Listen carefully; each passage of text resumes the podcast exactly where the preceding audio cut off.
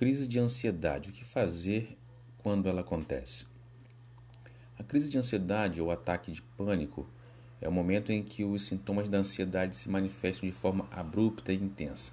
Assim, são caracterizados principalmente por taquicardia, respiração irregular, medo e tremores no corpo.